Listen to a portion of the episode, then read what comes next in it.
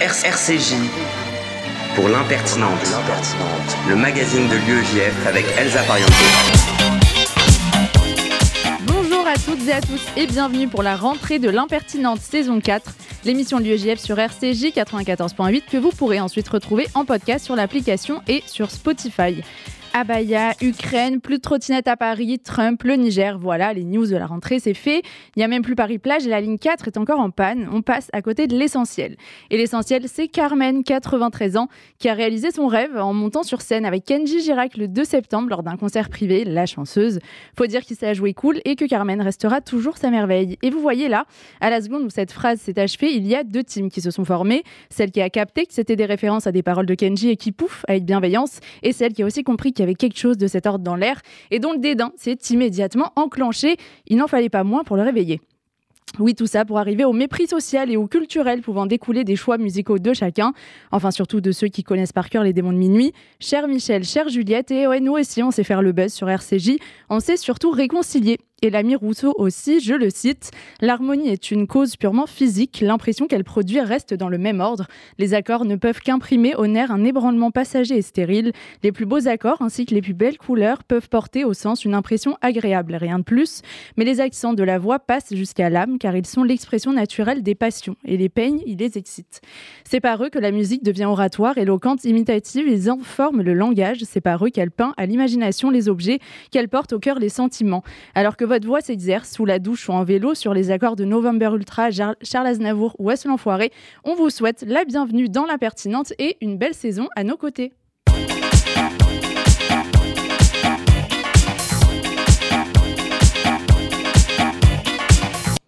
Au sommaire, ce midi, nous recevrons dans un instant Alain Sextig, membre du Conseil des sages de la laïcité, inspecteur d'académie honoraire pour parler laïcité évidemment.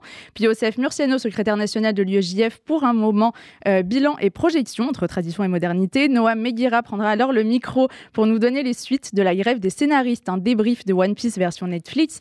Et bien sûr, les bons plans sortis de la rentrée pop culture. On retrouvera ensuite Emma Alali, nouvelle présidente de l'European Union of Jewish Students, élue cet été à Malaga. Et on finira cette émission avec l'édito du président de l'UEJF Samuel Lejoyeux, l'impertinente. C'est parti pour une heure. RCJ pour l'impertinente, le magazine de l'UEJF avec Elsa Pariente. Nous sommes ravis de recevoir ce midi Alain Sexy. Bonjour. Bonjour. Vous êtes membre du Conseil des sages de la laïcité, inspecteur d'académie honoraire, ancien instituteur et directeur d'école à Paris, témoin et commentateur depuis de nombreuses années du lien euh, école-laïcité à quelques reprises secoué, fragilisé. On peut avoir euh, aujourd'hui comme point de départ les discussions autour de l'abaya et la décision du ministre de l'Éducation euh, de l'interdire dès aujourd'hui en, cette rentrée scolaire. Mais on va aussi surtout prendre un peu de, de, hauteur sur la laïcité. On va commencer par une question très basique. Est-ce que la loi de 2004 sur l'interdiction des styles religieux ostensibles à l'école euh, est assez claire. Ben oui, elle est très claire. Et il faut dire de cette loi qu'elle est d'abord le fruit du travail de la commission Stasi. C'était une vingtaine de, membres réunis autour du président euh, Stasi qui a fait cette proposition. C'est aussi le fruit du travail d'une commission parlementaire que dirigeait à l'époque Michel, euh, pas Michel, Debré. Michel, c'est son père. Jean-Louis Jean-Louis. Euh, non, oui, oui, Jean-Louis ah. Debré. Jean-Louis Debré, voilà. Donc, euh, euh, cette loi de 2004 n'aurait peut-être pas dû être promulguée, si vous voulez, si on s'en était tenu à déjà la loi de 1905, si on avait su appliquer avec rigueur le principe de laïcité au moment où un signe nouveau apparaissait dans les établissements scolaires, c'était ce voile, qu'on ne savait pas nommer au départ, le foulard islamique, etc. Mais devant la situation qui euh, empirait, enfin on avait de plus en plus euh, de signes de ce type qui euh, étaient portés par des jeunes filles dans les établissements, le président de la République, à l'époque, Jacques Chirac, avait décidé qu'il fallait mettre un terme à tout ça, et c'est la raison pour laquelle il avait ordonné ce travail de la commission Stasi qui a fait cette proposition, qui a été, je le rappelle, votée à l'écrasante majorité des deux chambres, euh, Assemblée euh, nationale et Sénat. Oui, elle est très claire. D'ailleurs, elle tient en une phrase les signes et euh, par lesquels les élèves manifestent, ostensiblement une appartenance religieuse sont interdits dans les écoles, collèges et lycées publics. Euh, les signalements pour atteinte à la laïcité ont augmenté euh, ces dernières années, ces derniers mois. Beaucoup étaient en lien avec les tenues portées par les élèves et des chefs d'établissement sont retrouvés en difficulté dans cette atmosphère-là. Est-ce que c'est un moment particulier qu'on vit ou est-ce que c'est plutôt une trajectoire subie par l'école?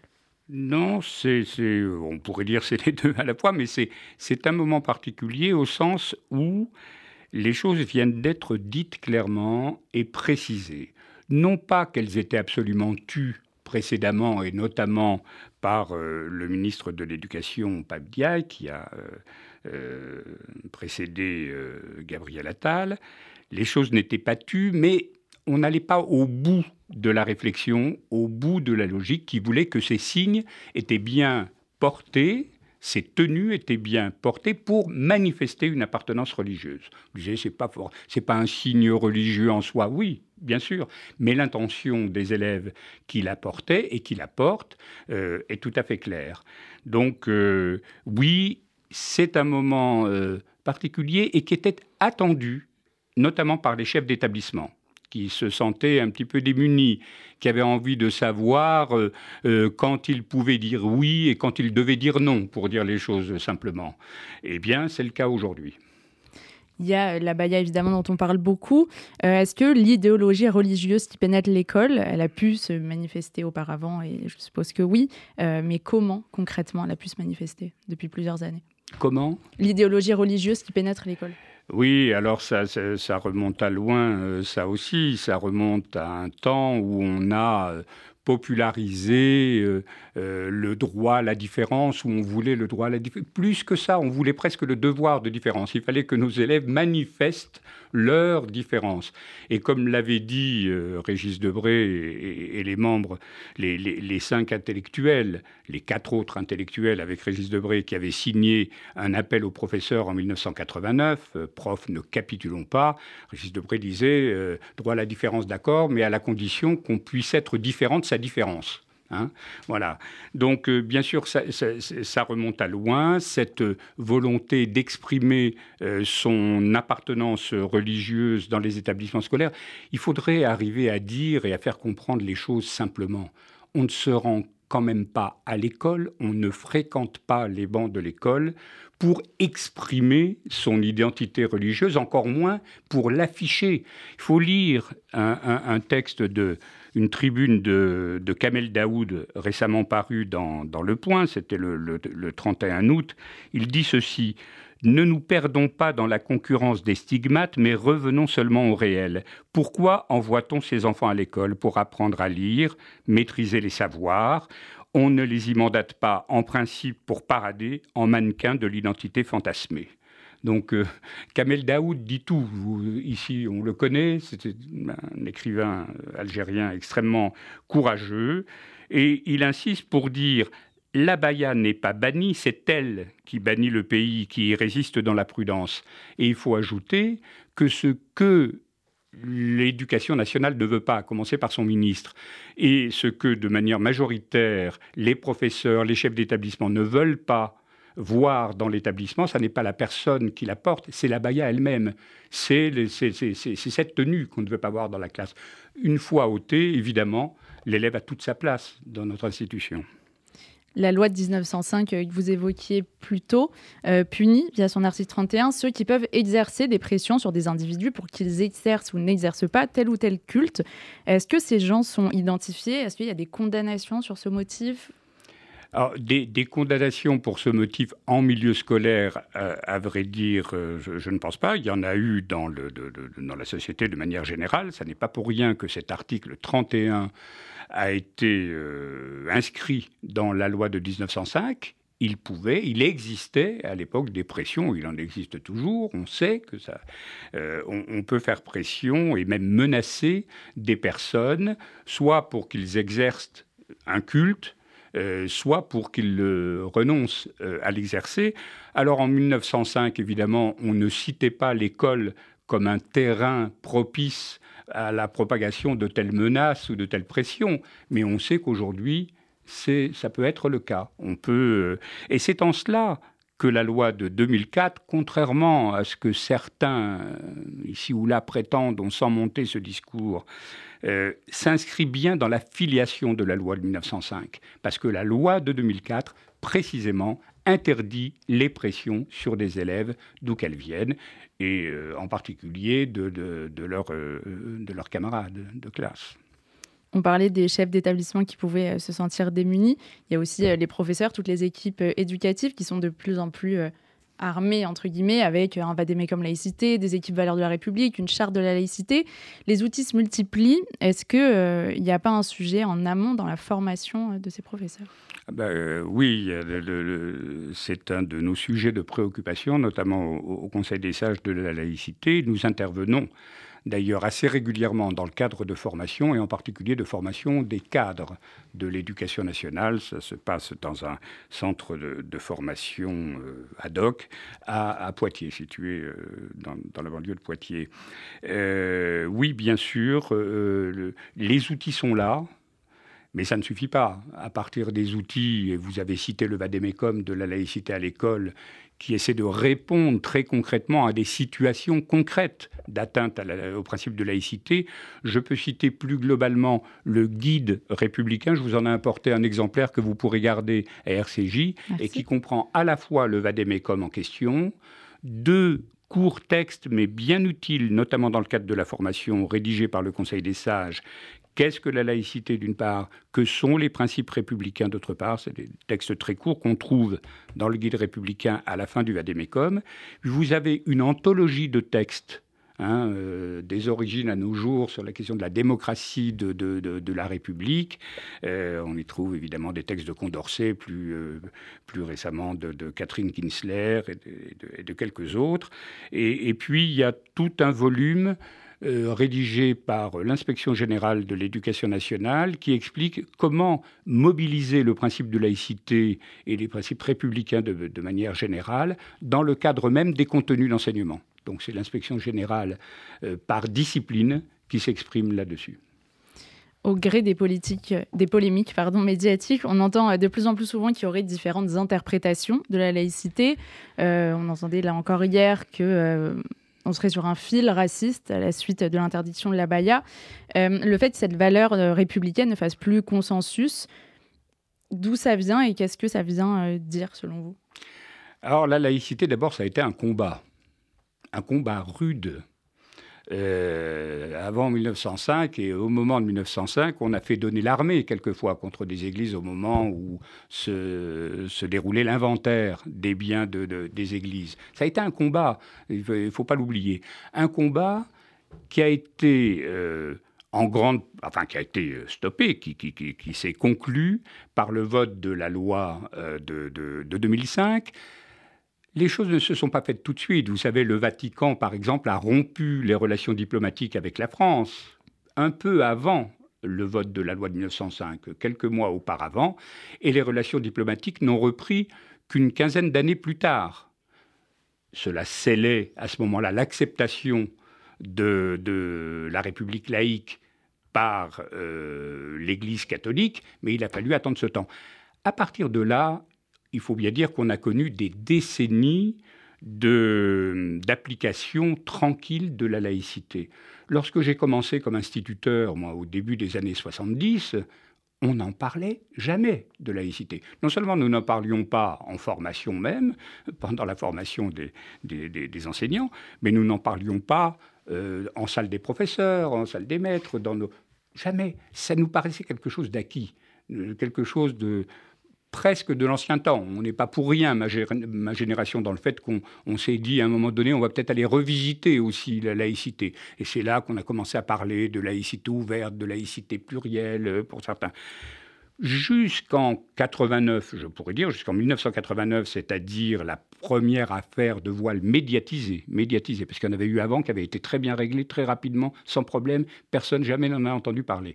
Mais Jusqu'en 89, première affaire de voile médiatisée au collège Gabriel Avès de Creil, on vivait dans une manière de consensus sur la laïcité, sa compréhension, ses modalités d'application. À partir de là, les choses changent, euh, certains voulant une laïcité euh, donc plus ouverte, etc.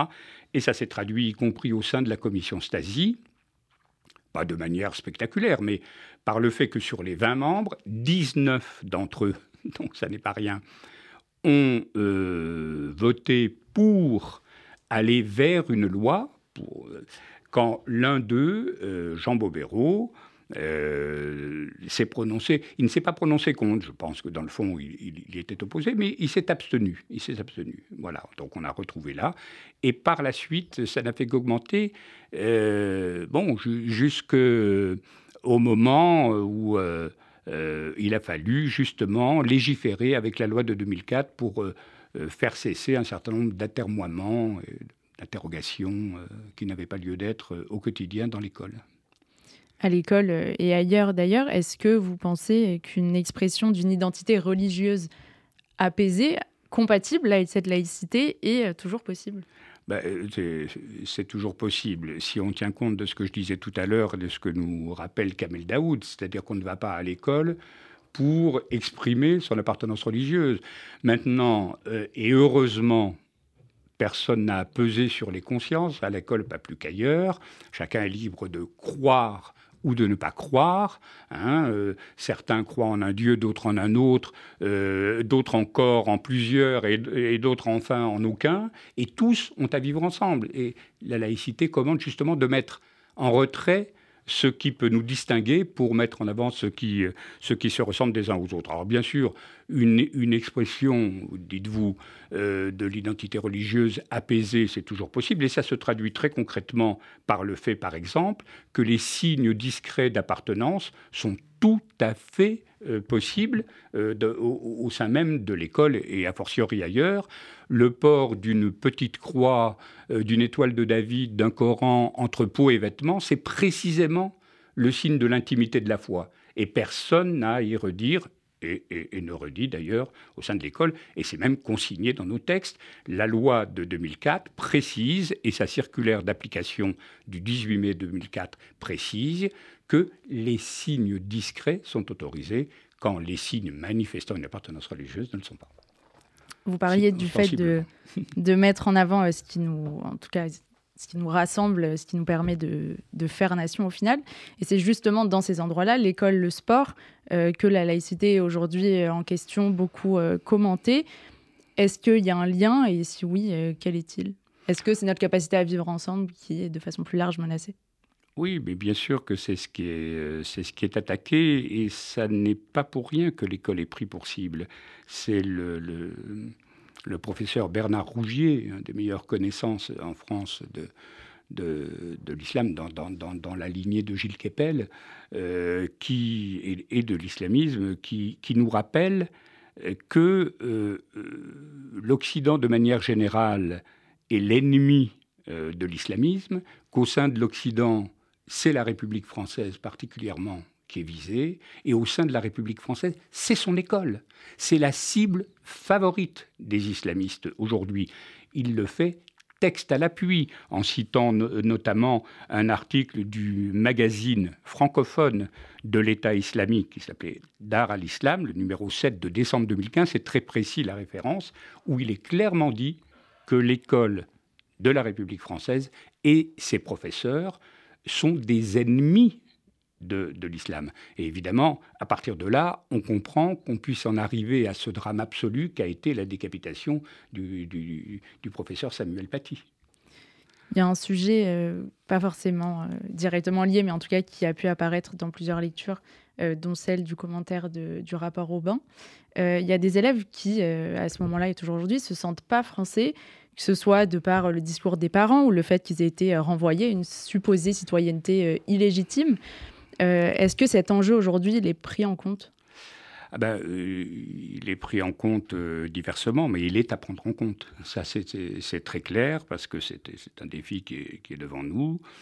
On a, comme je le disais tout à l'heure, on a trop laissé prospérer le discours sur le droit à la différence. Sur, on est allé presque traquer la différence. Il y avait un devoir de dire qu'on était différent de, de la part des élèves, et ça, ça a sans doute éloigné un certain nombre de nos élèves de, des valeurs de notre pays, des, principes républicains.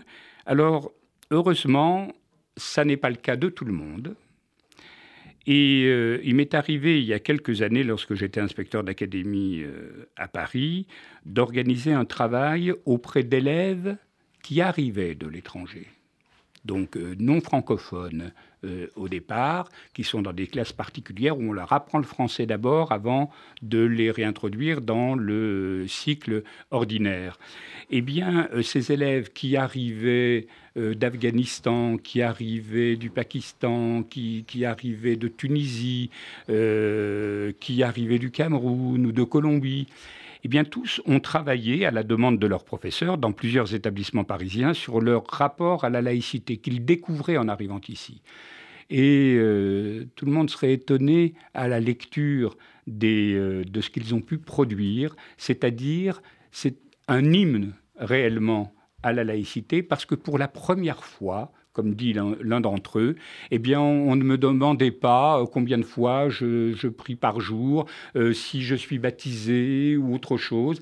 Et voilà, la, liberté de conscience et la liberté de, mouvement que permet la laïcité, eh bien ces élèves, eux, arrivant de l'étranger, qui, qui, ne sont pas donc dans la situation de ceux que vous décrivez, euh, des élèves nés en France de parents étrangers et qui se sont progressivement éloignés de la France, eh bien ceux-là savaient ce qu'ils devaient d'entrée de jeu à la laïcité. Pour euh, Dominique Schnapper, présidente du Conseil des sages de la laïcité, je cite Les femmes et les juifs sont toujours les cibles idéales pour tous ceux qui détestent les autres et qui refusent de les connaître ou de les reconnaître. Est-ce que ça fait écho particulier à ce qui se passe oh ben, Écoutez, euh, Dominique Schnapper, vous, vous, venez de le dire, est la présidente du Conseil des sages de la laïcité. Nous travaillons en parfaite intelligence et nous sommes en amitié depuis une trentaine d'années. Ça n'est pas pour rien. Euh, voilà, c'est d'abord parce que je suis ce qu'elle dit et, j'approuve ce qu'elle écrit que nous sommes devenus amis. C'est pas le, c'est pas l'inverse. Alors bien sûr, elle est d'une clairvoyance absolue. Euh, la laïcité, pour euh, finir avant de laisser la parole à Samuel, est devenue un élément de tension comme l'universalisme républicain, qu'il s'agirait de présenter presque comme un ennemi de la République, ce qui est assez... Je ne commenterai pas, mais comment réconcilier, réunir autour de en fait, tous ces éléments qui gravitent autour de la fraternité? Alors, je crois que l'école ne peut pas tout, mais l'école peut beaucoup. Et en ce domaine, l'école doit agir et redonner le goût d'adhérer aux principes républicains et je dirais très simplement d'aimer la France. Il faut donner de bonnes raisons d'aimer la France et elle ne manque pas. Et c'est une des tâches, je pense, prioritaires de l'institution scolaire et de ses professeurs aujourd'hui. Merci beaucoup, euh, cher Alain Sexig. C'est passionnant. J'aurais euh, pour ma part, deux questions. Euh, en réalité, deux questions, et, je vous prierai de m'en excuser, un peu polémiques. La première, c'est, s'agissant de l'école, donc, la question de la laïcité et des abayas est au cœur de l'actualité en cette rentrée, et bizarrement, la question des harcèlements de haine, notamment de l'antisémitisme à l'école, qui existe beaucoup, on n'en entend jamais parler. Est-ce qu'il n'y a pas un problème, comme euh, on a l'habitude de dire, la laïcité, elle n'a pas deux bras et deux jambes, alors que les élèves juifs, oui? Est-ce qu'il n'y a pas un problème à parler tellement d'abaya et euh, aussi peu euh, de, notamment de l'antisémitisme, mais aussi des différents harcèlements racistes et des, harcèlements de haine à l'école Ça, c'est ma première question.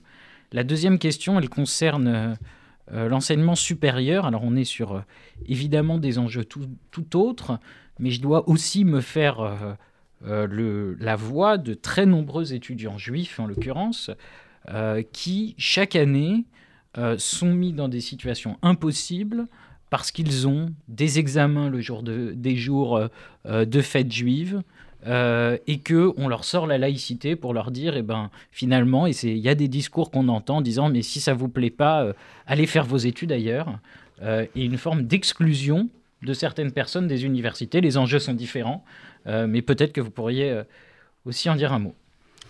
Oui, alors il, a fallu attendre vos questions pour mieux comprendre le titre de l'émission. impertinent, parce que jusque-là, cher Elsa, c'était parfaitement paisible, effectivement, et pertinent. Et pertinent. Euh, donc, non que vos questions soient, ne soient pas pertinentes, elles sont tout à fait pertinentes. Je vais essayer d'y répondre. La question de l'antisémitisme, du harcèlement de haine, dites-vous, est parfaitement pris en compte par l'institution.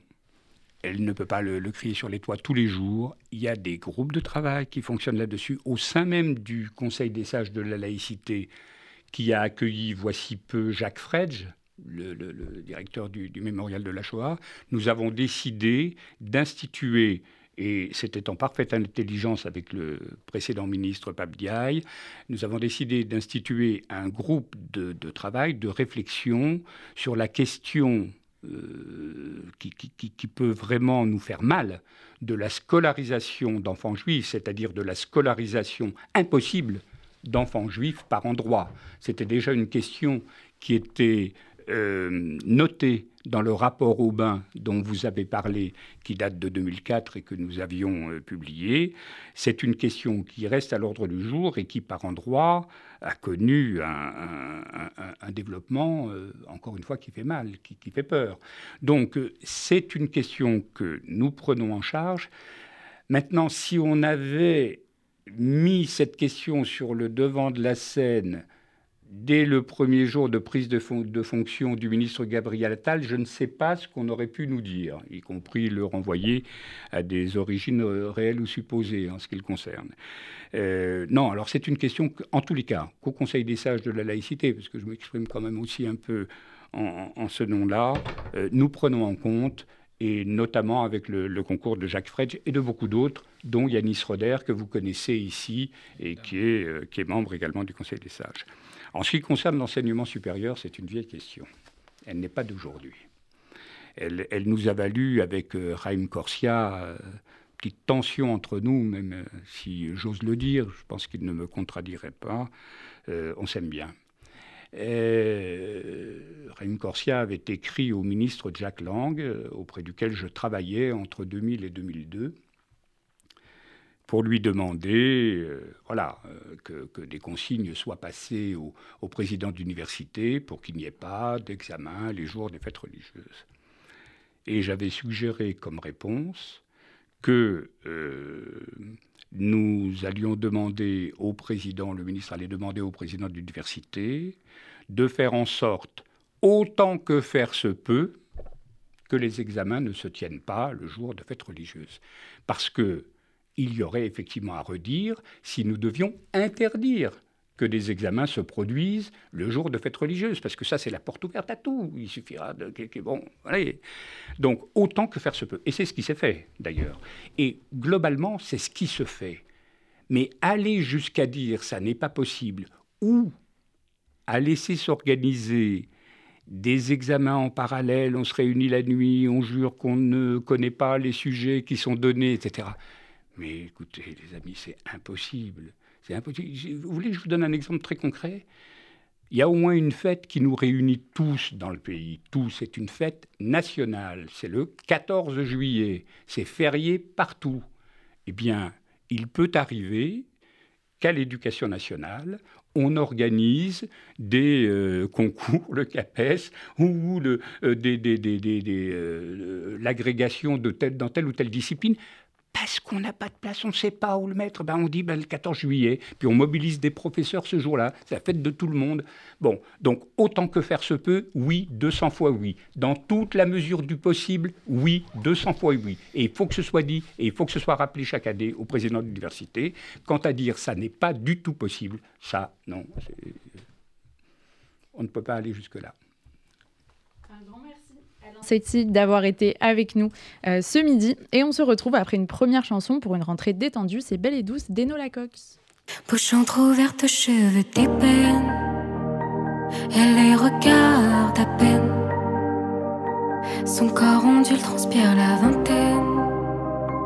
Des envies incertaines. Près d'elle une odeur de tabac froid. D'éphémère immédiat Porte une bague à chacun de ses doigts, de sorte qu'on ne sache pas. Parce qu'elle est belle et douce, les yeux bleus, leur désir.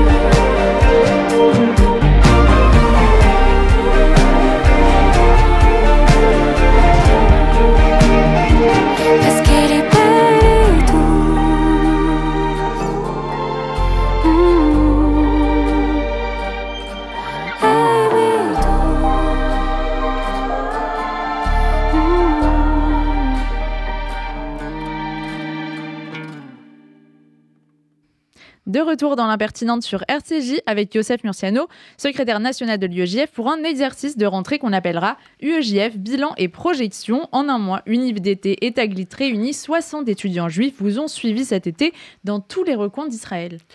Bonjour Elsa et bonjour à tous. Oui, oui, j'ai couvert une maps sur mon téléphone de petits points rouges représentant tous nos stops pendant cet été.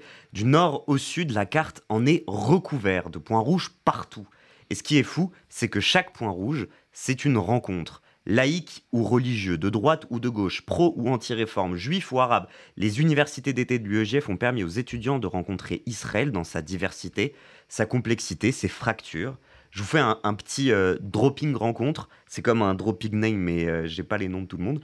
Euh, des manifestants anti-réforme, le think tank qui a créé la réforme, Nour et Ethel, là j'ai les prénoms, le binôme mixte d'une asso où Israéliens et Palestiniens de Cisjordanie travaillent ensemble, le rave et philosophe Daniel Epstein, une communauté ultra-orthodoxe à Petar Tikva, un député Likoud, un dessinateur de BD, un chercheur qui pense que le judaïsme est issu d'une religion antique de forgerons, des juifs du coucher de Sion, des arabes d'Abu Ghosh. Euh, J'en peux plus, j'arrête là, sinon Elsa tu vas me tuer.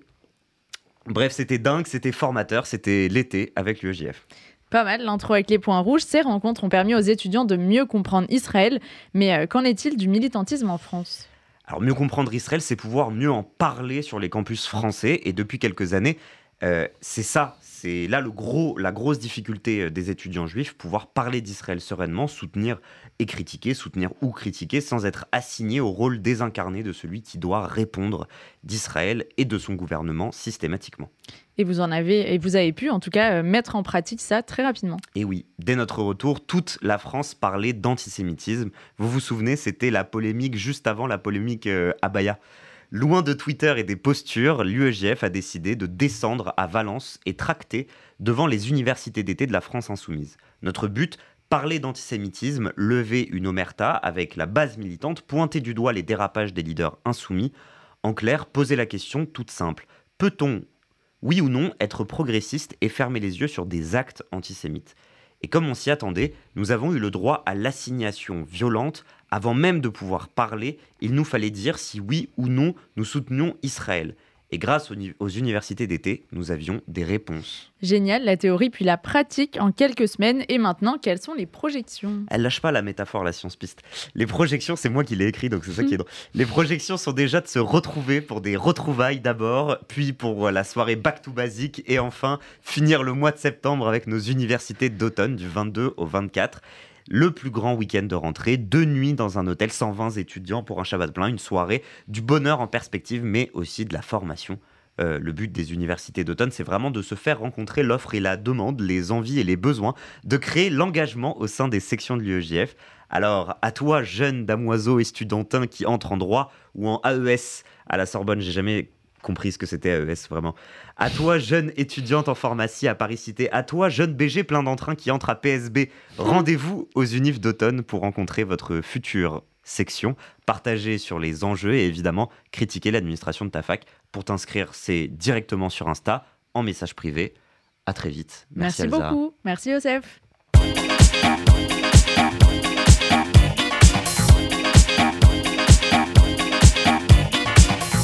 Et c'est la rentrée pour lui aussi. On aurait pu espérer qu'il démarre l'année avec de bonnes résolutions. Visiblement, ça ne sera pas celle d'envoyer sa chronique à l'heure. Aujourd'hui, il nous parle grève et adaptation. Une rentrée joyeuse, quoi. Noam, c'est à toi.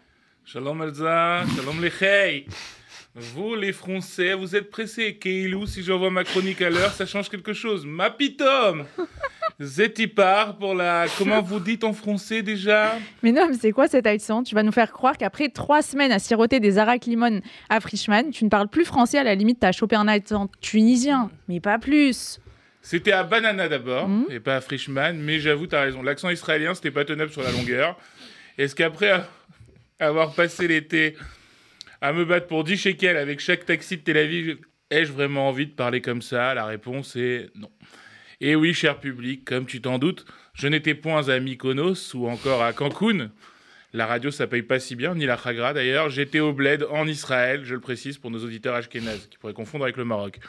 Bon alors, après, j'ai réalisé qu'à 35 ans célibataire, c'est placé, on fait plus tout à fait les mêmes activités en Eretz. Par exemple, aller au Shalvata, pour les plus vieux d'entre nous, c'est une boîte de nuit, c'est s'exposer au fait que le ressenti euh, âge, c'est 45, et qu'on a plus l'impression d'être éducateur spécialisé dans une MJC du 16e qu'un grand séducteur. Pas question de rester à la beach toute la journée, on visite, on anticipe même, pas comme pour les chroniques. J'ai découvert que les vacances c'était fait aussi pour se reposer. Tu le savais, toi? Enfin bref, je vous raconte ma vie, mais comme le dit mon chanteur dépressif préféré, Julien Doré, à the end of the summer, l'été summer, il était temps de rentrer pour financer mes prochaines vacances, saleté de cercle vicieux, et essayer de mettre la daronne à l'abri. Noam, daronne, mettre la daronne à l'abri. Vraiment, t'as essayé de faire croire que je ne connaissais pas ce terme. Non, C'est mais- malaisant. Ah, je sais, mais regarde, c'est écrit pour que les gens pensent que tu penses que machin. Ça non, ne en fait, c'est pas. En fait, je vous raconte Ouais. l'histoire derrière l'histoire, parce Mm. qu'on a le temps. c'est qu'en fait, euh, bah, cet été, j'ai dit genre, je vais rentrer pour mettre la daronne à l'abri à ma Ouais. daronne. Et D'accord. elle, elle connaissait pas le mot daronne. Ok. Donc en fait, Bah, c'est voilà, mieux. c'est comme ça que ça m'est venu. Voilà, c'est comme quoi parfois le quotidien rythme euh, nos chroniques. Alors, euh, daronne, c'est le féminin de daron. Le daron et la daronne désignaient au XXe siècle de manière péjorative parfois les tenanciers de bordel. Au masculin, il pouvait avoir une connotation plus sympathique et plus noble, puisque c'était la contraction de damoiseau et baron, daron. Depuis les années 70, on l'utilise pour désigner le père et la mère. Enfin, mettre la daronne à l'abri, c'est l'idée de gagner assez d'argent pour faire en sorte de pouvoir payer ce dont elle a besoin à la daronne et ainsi qu'elle puisse ne plus bosser. Cette phrase n'était pas très française, mais bon, voilà, vous avez compris l'idée. François, je te préviens, on n'y est pas encore, tu peux continuer à bosser. Merci Noam pour ces précisions. Cette semaine, tu nous parles, en tout cas, de trucs de ta chronique, quoi, à un moment donné, euh, la grève des scénaristes. Je vois que ma vie t'intéresse pas, ok, voilà, bah, accueil glacial. Euh, yes, Elsa, c'est le feuilleton de l'été après l'affaire, ou avec l'affaire Mbappé. Où en est-on après plusieurs mois de grève, de grève des scénaristes? Bah bien sûr, c'est toujours la guerre entre les producteurs et les scénaristes. Les acteurs ont rejoint le mouvement avant l'été, euh, notamment aussi des acteurs de motion capture et de- et d'effets spéciaux qui, eux, sont très mal payés, les doublures. Alors toujours au centre des préoccupations, ben, tout ce qui est droit d'auteur et royalties, mais aussi les salaires. Puisque, en fait, euh, ce qui se passe, c'est qu'avec le streaming, avant, les, scénaristes et les acteurs touchaient des royalties à chaque vente de DVD, à chaque vente, euh, à chaque diffusion à la télé d'une série. Le problème, c'est qu'avec le streaming, il n'y a pas de rediffusion et, et euh, il n'y a plus de DVD ni de, ni de, Blu-ray qui sont vendus. Donc, du coup, ben, ça limite beaucoup les royalties des, euh, des différents scénaristes. Par exemple, un scénariste de She-Hulk, qui est une série qui a coûté 25 millions par épisode, a touché, depuis la diffusion de la série, 396 dollars de royalties pour un épisode. Euh, voilà, donc ça coûterait, selon les spécialistes américains, un peu moins de 1% des revenus annuels des studios d'augmenter et de répondre aux exigences des scénaristes, mais les studios ne, pensent pas, euh, ne veulent pas se laisser faire. Alors on a des petits coups euh, vicieux, on va dire, par exemple les manifestants euh, manifestaient en face d'un studio où il y avait des arbres qui leur faisaient de l'ombre à Los Angeles avec 40 degrés pendant l'été. Et ben, les studios ont décidé de couper les feuilles des arbres pour que les, manifesta- les manifestants puissent manifester au soleil. Ils ont, payé, ils ont payé une amende à la ville de Los Angeles Chaud. puisqu'ils n'ont pas le droit de toucher aux arbres publics. Mais voilà, c'est comme ça. Mais ils ont préféré payer une amende qu'augmenter les scénaristes. Il y a aussi toute la question du recours à l'IA, et c'est là que ça devient complètement fou. Certains studios ont créé des postes spécifiques pour diriger des IA. Des IA qui écriraient des scénarios et qui créeraient des, créeraient génériques, qui sont payés plusieurs milliers de dollars par mois. Tout ça pour ne pas augmenter quelques scénaristes qui écrivent les séries. On n'est pas prêt de sortir de la grève, et les studios semblent euh, assez déter à ne rien lâcher. Les scénaristes non plus. Euh, surtout que certains acteurs, dont The Rock, euh, le fameux The Rock, Dwayne Johnson, ont fait des donations de plusieurs millions de dollars pour couvrir les salaires, le temps de la grève des scénaristes et des acteurs moins bien payés. Une rentrée chaude en tout cas. Et sinon, euh, qu'est-ce qu'on regarde? Alors, ben, on peut regarder euh, d'abord sur Netflix euh, ce qui fait euh, beaucoup parler dans le monde, dans le monde des- de la pop culture, n'est-ce pas? Mm. La- L'adaptation en série live action de la, du manga One Piece. Alors, c'est la première fois que je vois des fans aussi contents d'une d'une euh, d'une adaptation en live action, donc avec des vrais acteurs d'un manga, puisque l'idée c'est que c'est pas adaptable à manga. Euh, Il y a une grosse indulgence des, fans, tout d'abord parce que Netflix a su euh, respecter le matériau d'origine, c'est-à-dire le scénario, l'essence même de l'œuvre d'Oda, qui n'est toujours pas finie d'ailleurs, puisqu'on est à 1091 chapitres et que c'est pas prêt de s'arrêter. Ça fait 30 ans que ça dure. Et donc il y a une vraie indulgence des fans, puisque d'abord il y a- un vrai respect pour les personnages, pour l'histoire et pour le canon de l'histoire. Après, moi je vais regarder, alors c'est sympathique, c'est fidèle, mais on peut pas, on peut pas éviter qu'on passe par la case cosplay, c'est-à-dire que les, acteurs ont l'air d'être déguisés avec des, déguisements de, fêtes foraines, et que parfois les décors sont pas ouf, même si les effets spéciaux sont pas mal. Euh, moi, je pense que voilà, c'est assez sympathique à regarder. Ça se sirote comme une arac limonana, n'est-ce pas? Et euh, voilà, et il faut pas oublier ben, que c'est une adaptation de manga et que je pense pas, que, par contre, que ça fera date. Dans quelques années, on aura oublié. Sinon, le 13 septembre, c'est la série Tapis sur Bernard, pas les tapis du coup, euh, qui sort sur Netflix aussi. Euh, cette fois-ci, on retracera bah, la vie de Bernard Tapie, son œuvre et euh, comment bah, il est arrivé à être l'homme qu'il a été. Tout ça joué par Laurent Lafitte. Série qui avait fait un peu polémique au moment, de la diffusion de son trailer, puisque la famille n'était pas d'accord qu'on montre Bernard Tapie sous un jour un peu mauvais. Voilà. Et enfin, bah, si vous ennuyez niveau série encore, il y a la dernière saison de Sex Education. euh, le 21 septembre, celle-ci, alors je dis dernière saison parce que ça risque d'être la dernière vu que tous les acteurs commencent à vieillir et ont envie de faire autre chose. Donc euh, on en est à la quatrième, il me semble, et ça va être la dernière, mais c'est plutôt une série sympathique aussi. Sinon, niveau film, bon ben alors, si, euh, si vous êtes euh, juif ashkénaze américain, vous pouvez regarder Tu peux oublier ma bat mitzvah. Euh, c'est une série bah, sur le passage à la... C'est une série, c'est un film sur le passage à l'âge adulte. euh, les très très très organisé aux États-Unis avec Adam Sandler qui fait jouer pour la première fois ben, ses deux filles dans le film et notamment met en scène la bat mitzvah de sa fille euh, sur fond de harcèlement aussi et des questions de harcèlement scolaire puisque je vais pas vous dévoiler toute l'intrigue mais bon, il y a- il y, a des questions euh, Pourtant de, très de complexes, chamaillerie hein. pour des mecs Euh, voilà mais aussi surtout le- la question du folklore du judaïsme américain c'est très intéressant à voir et euh, c'est sympathique maintenant c'est pas un grand film non plus et enfin, bah, vous pouvez toujours aller voir, je suis toujours à l'affiche, Oppenheimer ou Barbie, comme vous voulez, pour le Barbenheimer. Euh, sachant que c'est deux bons films. Alors, moi, j'étais un peu déçu par Barbie, puisque je trouve que c'est du féminisme. En fait, c'est pas vraiment féministe, c'est du faux féminisme, quoi. Et enfin, Oppenheimer, qui est vraiment un très très bon film, l'un des meilleurs que j'ai vu cette année. Euh, donc, en attendant ben, que la grève des scénaristes finisse, je pense qu'il n'y aura pas de gros blockbuster. Donc, je vous propose de vous, euh, de vous rabattre sur du cinéma français, euh, sachant qu'il y a plein de films français qui sortent bientôt. Et of course, bien sûr, si, si jamais vous ne l'avez pas encore fait, revoir tout l'intégral de Cobra Kai sur Netflix. Voilà, c'est tout pour la rentrée. Merci beaucoup Noam et on se retrouve après Touya de Rosalia. Lo que quiero lo tengo sin perdón y sin permiso. Bebé, tú ten cuidado. No sé si tú estás listo. Es que tengo el talento de hacer que lo que me imagine se dé. Yeah. Yo de 10 soy un 100, lo haré demasiado bien pa' que no se olvide. Solo esta noche soy tuya, tuya. Solo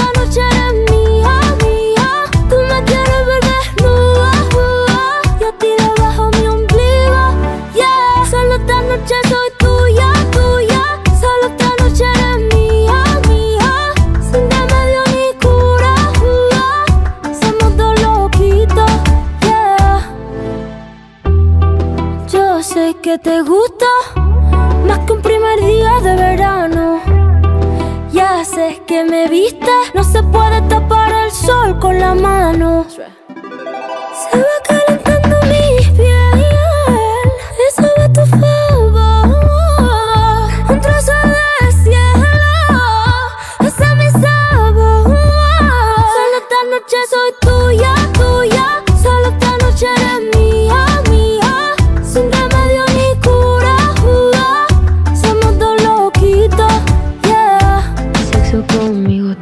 de altura. Del renacimiento soy una escultura. Tú a mí me encanta, tú eres una hermosura. Soy tu diablilla en tus noches de diablura. Soy suavecita como cachemir. Toca esta guitarra, bien acierta el traste. Intervención divina, soy tu porvenir. Tú eres un hijo de puta con suerte porque me encontraste. Pégate a mí para que te dé buena suerte. Abrázame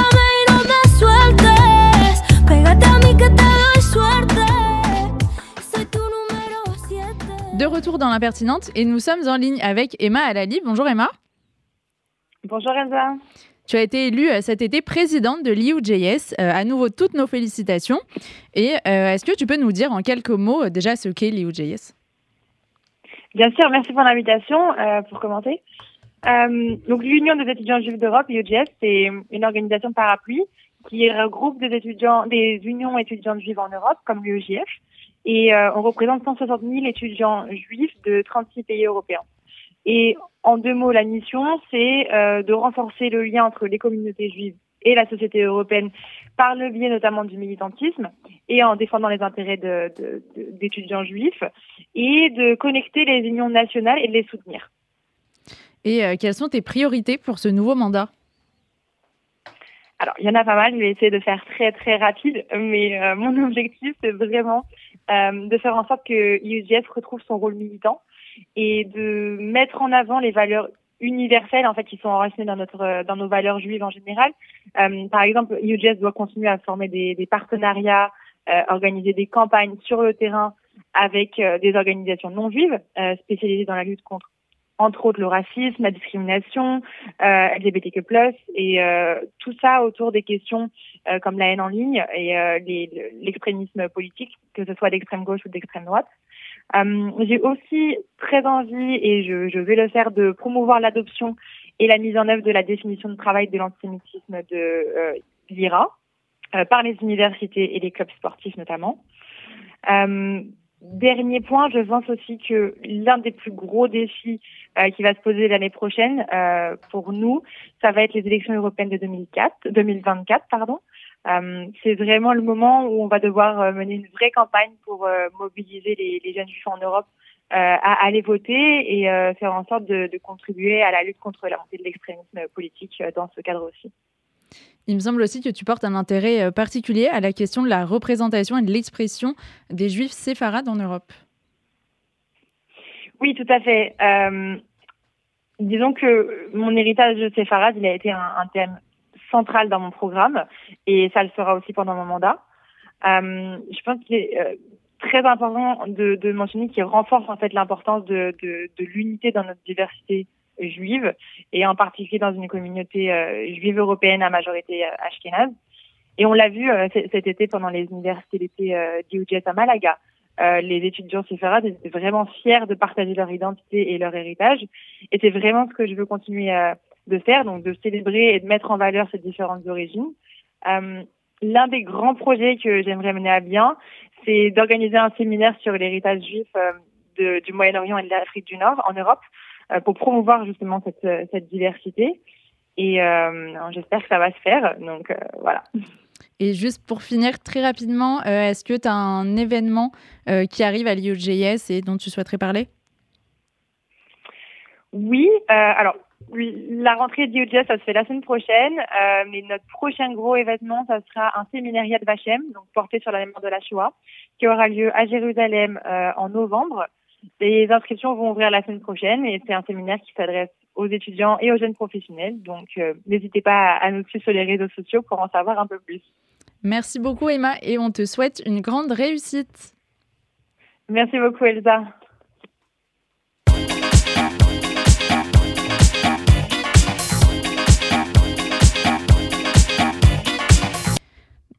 Et c'est tout de suite l'heure de l'édito du président de l'UEJF, Samuel Lejoyeux.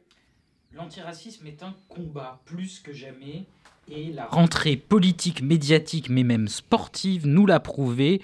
Il n'y a plus d'évidence à défendre une vision du débat public libérée de la parole de haine. On a en effet beaucoup parlé de la venue aux universités d'été de LFI et de ELV du rappeur Medine, auteur de plusieurs sorties antisémites. J'imagine que tu veux revenir sur cette polémique. En effet, s'agissant de Medine, de ce que son invitation euh, veut dire sur le rapport de la gauche aux questions d'antisémitisme, j'y reviendrai dans un instant.